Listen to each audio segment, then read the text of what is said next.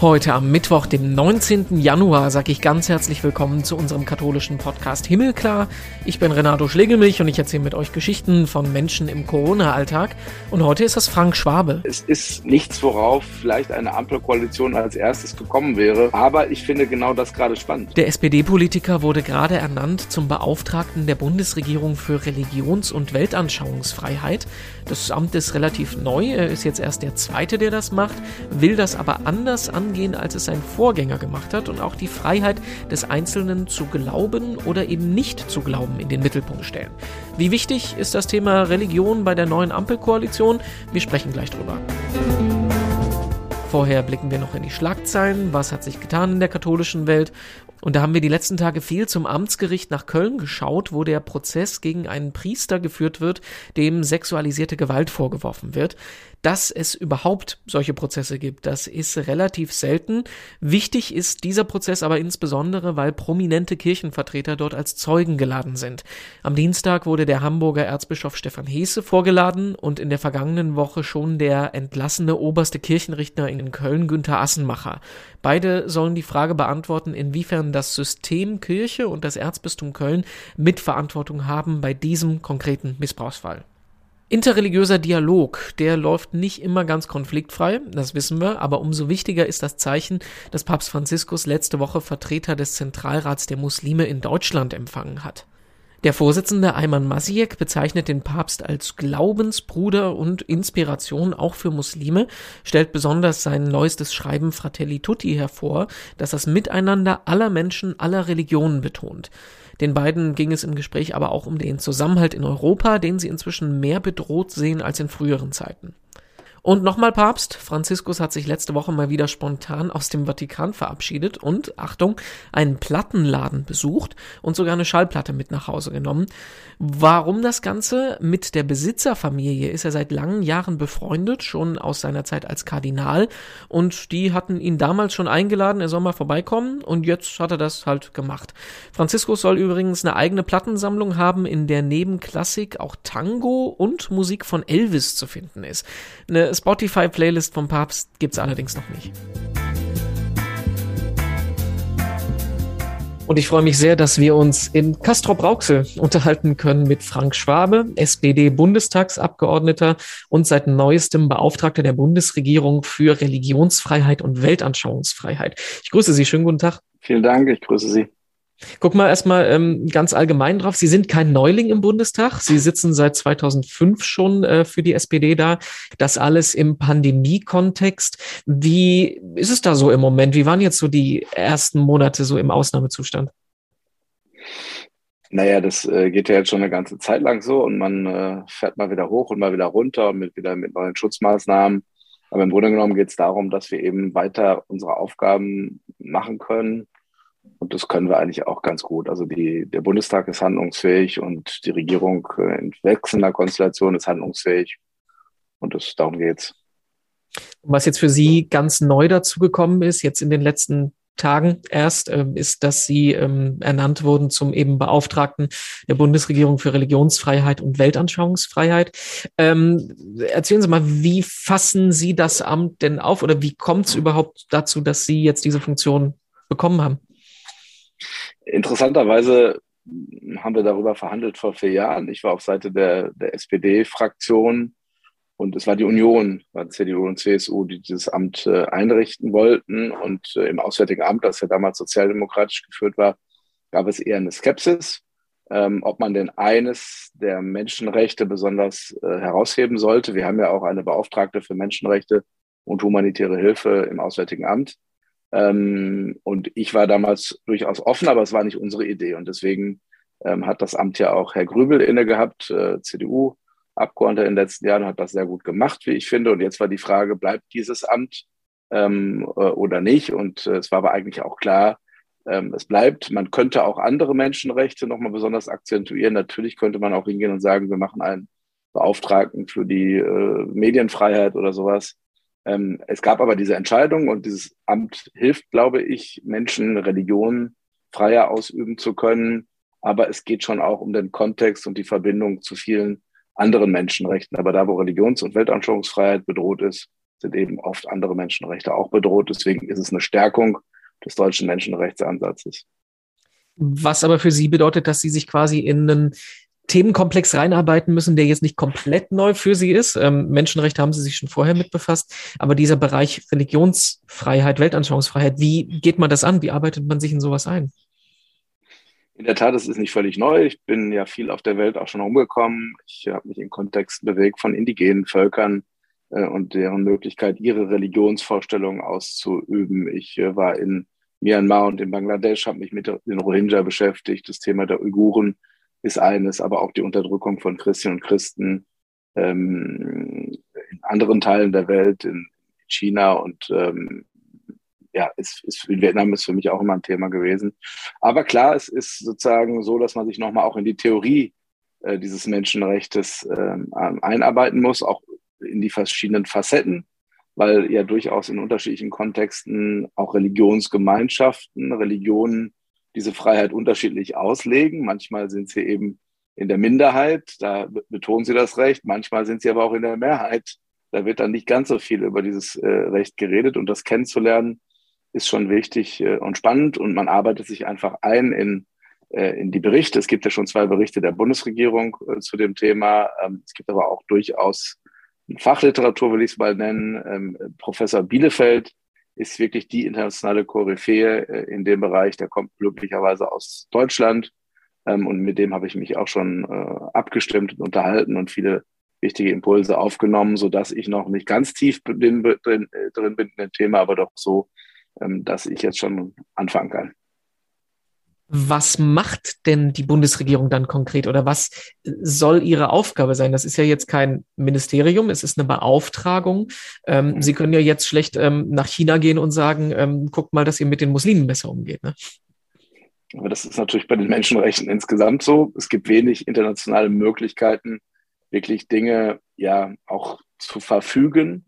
In gewisser Weise sowas gibt es aber an der anderen Stelle. Es gibt ja zum Beispiel im europäischen Kontext den Europäischen Gerichtshof für Menschenrechte in Straßburg, der sich oft auch mit dem Thema der Religionsfreiheit auseinandersetzt. Wir können diesen Gerichtshof stärken, weil am Ende 47 Mitgliedstaaten die Gerichtsurteile auch umzusetzen haben. Ansonsten ist es eher natürlich äh, die Macht des Wortes, die Macht von Gesten, die Macht von Besuchen, ähm, von, von öffentlichen Statements. Ähm, das darf man aber nicht unterschätzen. Also ich mache schon ziemlich lange Menschenrechtsarbeit, wo man wundert sich ja, dass selbst in den schlimmsten Diktaturen und Autokratien der Welt es nicht unwichtig ist, ob zum Beispiel ein deutscher Bundestagsabgeordneter sich für bestimmte Menschen einsetzt. Und wenn das sozusagen mit dem Label der deutschen Bundesregierung gelingt, umso besser. Und wir werden eben versucht, das abgestimmt zu machen. Es gibt eben ja im Auswärtigen Amt äh, Luise Amtsberg, das ist eben die Beauftragte für Menschenrechte und humanitäre Hilfe. Und wir werden das nicht als Gegensatz verstehen, sondern uns eng abstimmen und versuchen,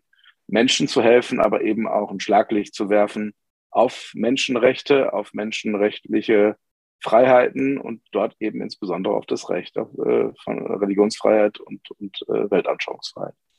Das heißt, ähm, so ein bisschen Soft Power nennt man das, glaube ich, ne? Also eher versuchen, mit Überzeugung, mit Argumenten, mit Gesprächen voranzukommen und nicht mit harter Regierungsgewalt, so blöd wie es jetzt klingt. Aber das ist natürlich im Grunde genommen immer so. Ich meine, ihm bleibt am Ende, es gibt ganz wenige Bereiche, wo es internationale Institutionen gibt, den Internationalen Strafgerichtshof, der überhaupt die Möglichkeit hat, Dinge für andere Staaten anzuordnen. Und ansonsten bleibt eigentlich immer nur eine, eine kriegerische Auseinandersetzung. Wir können natürlich in Länder gehen und sagen, wir okkupieren die jetzt und setzen dann unsere Vorstellung zum Beispiel von Menschenrechten, von Religionsfreiheit durch. Das wollen wir aber alles nicht. Und deswegen ist es am Ende immer eine Form von Diplomatie, wenn die deutsche Außenministerin in der Welt unterwegs ist oder auch der deutsche Bundeskanzler, ist er immer darauf angewiesen, dass Gespräche, dass äh, Diplomatie, dass das Hingucken am Ende dazu führt, dass es Verbesserungen gibt. Aber man muss das natürlich tun. Wenn man nicht hinguckt, nicht drüber redet, sich nicht um die Fragen kümmert, dann passiert eben auch relativ wenig. Also hingucken, am Ende auch Menschen in den Ländern selbst befähigen, ähm, ihre Rechte durchzusetzen. Das ist die Aufgabe. Das ist äh, vielleicht nicht, nicht powerful genug äh, an jeder Stelle, aber man darf es, glaube ich, auch nicht unterschätzen. Lassen Sie uns mal darüber sprechen, welche, ähm, welchen Stellenwert Ihr neues Amt im Rahmen der Regierung, im Rahmen der Ampelkoalition hat. Wenn man jetzt einfach auf ein Papier gucken würde, würde man ja sagen, dass eine ähm, CDU-geführte Regierung mehr Wert auf christliche Werte, christliche Freiheiten, grober gesagt Religionsfreiheiten legen würde. Ähm, die neue Regierung hat ja auch äh, nominell weniger Menschen in, in, Positionen, die konfessionell gebunden sind. Auf der anderen Seite hat die ähm, neue Entwicklungsministerin Svenja Schulze ja extra betont, dass sie das Amt weiterführen will und wie wichtig das ist.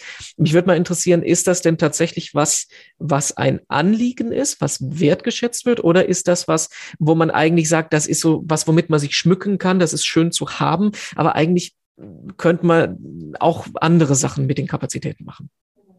Das war für mich ja auch spannend in der Beschreibung, äh, als ich ins Amt gekommen bin, stand da ja der 51-jährige evangelische Christ. Das bin ich und davon sozusagen distanziere ich mich auch gar nicht.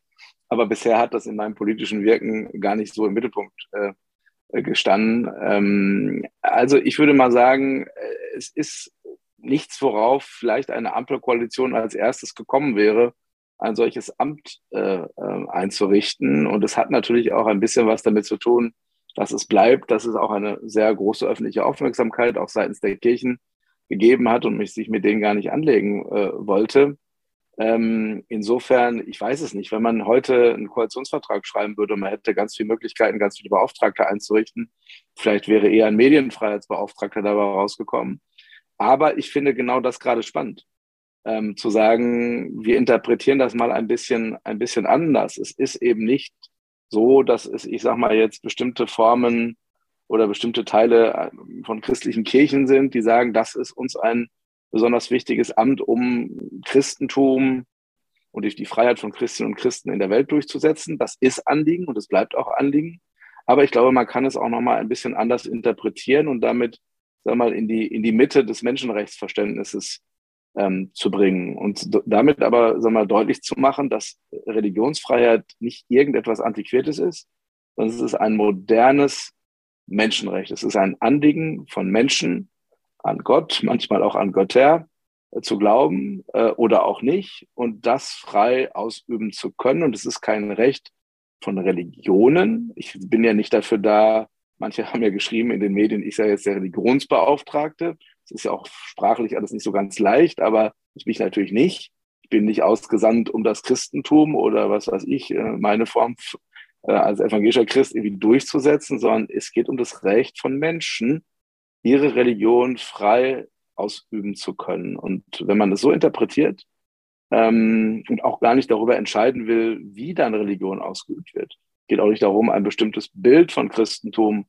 ähm, äh, zu vertreten. Ein konservatives, nicht mal ein besonders progressives. Ich habe natürlich andere menschenrechtspolitische Vorstellungen, die sind, Vorstellungen, die sind eher progressiv, aber darum geht es gar nicht, sondern wirklich äh, ein Sozialdemokrat ist im Sinne dieser Ampel beauftragt, äh, dieses Recht im Sinne einer modernen Gesellschaft, eines modernen, was in die Zeit, äh, äh Menschenrecht, was in die Zeit passt, äh, auszugestalten und, und da, dafür zu kämpfen. Und das, glaube ich, ist, erstmal hört sich komisch an, vielleicht so ein bisschen, aber es ist, glaube ich, auch eine Riesenchance für dieses Menschenrecht und für das Menschenrechtsverständnis insgesamt auch.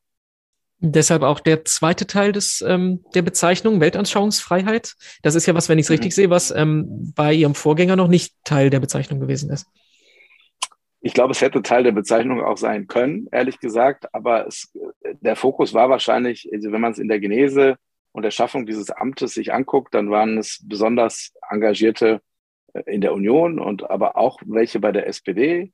Ich glaube, man kann sagen, dass Volker Kauder, der ehemalige Fraktionsvorsitzende der Union, schon auch was dazu, damit zu tun hat. Auch Michael Brandt, der menschenrechtspolitische Sprecher der Union, glaube ich, den muss man da auch nennen. Aber es war damals auch Andrea Nahles zum Beispiel bei der SPD äh, als überzeugte Christin, die ihren Glauben auch sehr intensiv äh, auslebt, die sozusagen auf die Idee gekommen sind, ähm, äh, das einzurichten. Ähm, und nochmal, dagegen habe ich auch gar nichts, ganz im Gegenteil. Jeder Christ, jede Christin kann sich an mich wenden und wenn wir irgendjemanden in äh, Vietnam oder sonst wo haben, die ihren, oder auf den Philippinen, die ihren, ihren Glauben nicht frei ausleben können, dann bin ich da. Und zwar auch mit all dem, was ich kann und was ich entsprechend einbringen kann. Aber es geht eben nicht nur darum, sondern es geht um einen, äh, einen größeren und umfassenden Begriff von Religionsfreiheit. Die Frage der Weltanschauungsfreiheit ähm, es ist ja gar nicht so einfach, weil bei den Religionen haben sie es ja irgendwie klar organisiert und strukturiert. Da wissen sie meistens, wer die Ansprechpartner sind. Äh, das ist die Kirche, jene Kirche, selbst wenn es religiöse Minderheiten sind, haben die ihre klaren Hierarchien. Sehr oft bei der Weltanschauungsfreiheit treffen sie auf eine eher, sag mal, gemischte und heterogene Szene, die manchmal gar nicht so organisiert sind, manche schon sehr. Ähm, und es ging aber darum, auch wenn der Begriff ein bisschen sperrig ist, jetzt schon gleich zu Beginn nochmal diesen, diesen ähm, umfassenden Anspruch äh, deutlich zu machen. In den internationalen Bezeichnungen finden Sie das. Es gibt ja auf der EU-Ebene jemanden, der sich mit den Themen beschäftigt. Da haben Sie auch diesen Doppelklang im Grunde genommen Religions- und Weltanschauungsfreiheit. Und bei den Vereinten Nationen ähm, haben Sie es eigentlich auch nochmal stärker akzentuiert. Ähm, mir war es einfach wichtig, dass man das drin hat und äh, dass das gleich am Anfang klargestellt äh, ist, dass das Teil des Ganzen ist. So hat aber Herr Grübel am Ende sein Amt durchaus auch verstanden. Sie haben es gerade gesagt, ähm, es ist das erste Mal, dass Sie in den Medien bezeichnet wurden als 51-jähriger evangelischer Christ. Das, obwohl Sie jetzt ja nun seit 16 Jahren ja schon im Bundestag sitzen. Ähm, schauen wir doch mal auf die Seite. Welche Rolle spielt denn die Religion, Ihre Konfession, die Religionsausübung für Sie ganz persönlich? Das ist spannend und ich weiß immer gar nicht, ich, ich sehe schon, dass ich jetzt in dieser äh, Situation äh, danach häufiger gefragt werde, aber ehrlich gesagt habe ich bisher darüber, das als was sehr Privates eigentlich äh, empfunden und es ist gar nicht so einfach darüber, darüber äh, zu reden. Ich, äh, es gibt eine, eine, lange Geschichte in meiner Familie, die ich erzählen könnte. Ich bin, bin halt christlich sozusagen, bin, bin äh, konfirmiert worden, wie das früher so war. Also es war irgendwie wichtig, dass man evangelischer Christ ist. Meine Eltern wären nie auf die Idee gekommen, aus der Kirche auszutreten, aber es wurde auch nicht besonders ausgelebt, würde ich jetzt mal sagen. Und es hat sich geändert ähm, ein Stück weit, als ich geheiratet habe vor, ja, sagen wir mal so um die zehn Jahren, äh, vor, vor zehn Jahren, weil meine Frau kommt aus äh, einem anderen Land, aus Nigeria und hat einen doch sehr starken, würde ich mal sagen, religiösen Kontext, ist auch eher sozusagen evangelisch. Das ist ja anders organisiert in Nigeria, nicht so mit so einer äh, katholischen Kirche und einer evangelischen Kirche, wie wir das in Deutschland kennen. Und wir haben dann lange miteinander gerungen, wie wir eigentlich unsere Kinder, wir haben drei Kinder, äh, erziehen und wie die eigentlich aufwachsen. Und ich mache es mal kurz, sonst bräuchten wir irgendwie zwei Stunden. Ähm, ähm, am Ende ist dabei rausgekommen, dass wir eine Gemeinde, also Glück hatten, dass wir eine, in einer Gemeinde leben, in Castro-Brauxel, in der Paulusgemeinde, die ein sehr, sehr tolles Konzept für Kinder hat.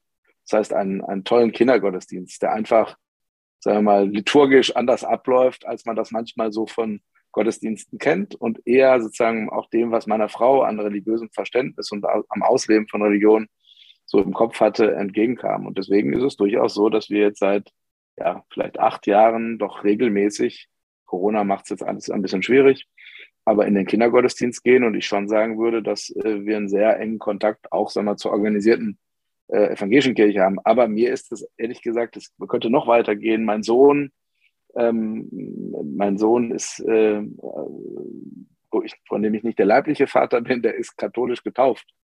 Ähm, äh, und dann hinterher sozusagen aber in die evangelische Kirche überführt worden. Insofern sind konfessionell sind wir da breit aufgestellt. Ich habe viele Freunde, die, die eher aus der katholischen Kirche kommen, die dort sehr stark in der eine Weltarbeit unterwegs sind, sind. Ich bin stolz darauf, dass, ich, dass Kardinal Ramazini aus Guatemala wirklich mein Freund ist. Ähm, und insofern, ähm, ja, es ist es sozusagen, ist es mir wichtig, dass ich Christ bin. Ähm, und ähm, es könnte aber auch jemand machen, diese Funktion ausüben, der jetzt kein Christ ist, finde ich. Aber natürlich öffnet mir das manche Türen und manche Vorbehalte, die man vielleicht hat, wo man denkt, ach, jetzt kommt ein Sozialdemokrat. Da ist es vielleicht einfacher, wenn man sagt, okay, ich bin evangelischer Christ. Deswegen habe ich auch zugestimmt, dass das am Ende in meiner Beschreibung, äh, als ich ins Amt gekommen bin, in der Pressemitteilung des Ministeriums so stand. Was aber in der heutigen Zeit ja auch nicht nur auf Gegenliebe stoßen wird, würde ich denken, ne? Weil es gibt ja genug Menschen, die sich eher verteidigen müssen, bei allen Skandalen ähm, Kirche noch als was Wichtiges zu betrachten. Naja, das ist aber wie bei allen Institutionen auch. Äh, alles äh, hat was Gutes und was nicht so Gutes. Und ich versuche mich eigentlich bei all dem, was Gesellschaft ausmacht, eben auf die Seite der Guten zu stellen. Ich weiß gar nicht, ob ich selber immer der Gute bin. Jeder Mensch hat ja auch so seine Schwächen.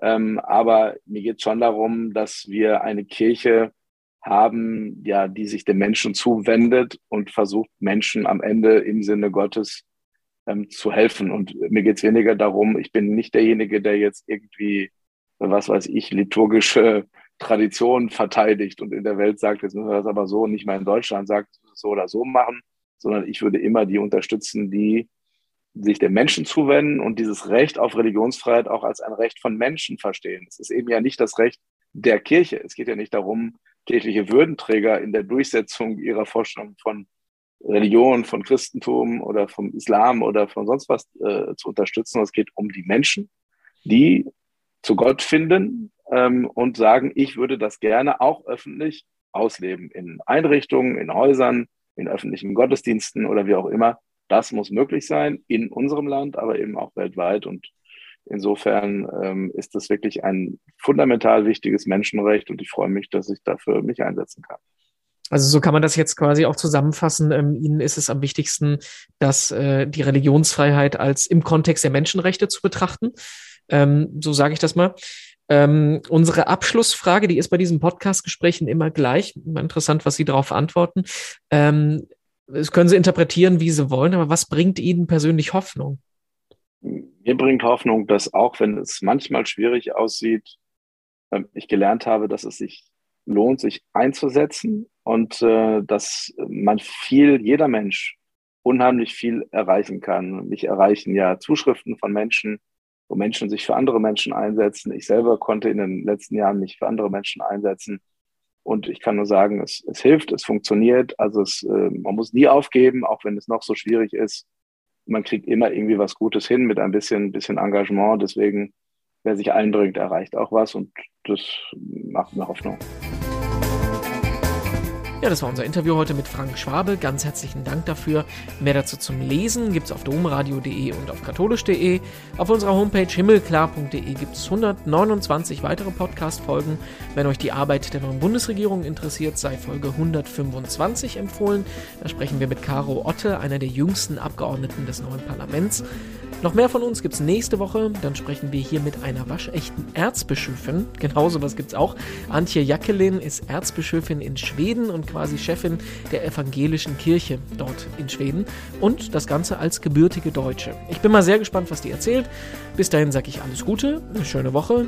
Ich bin Renato Schlegelmich und sage Tschüss, bis bald.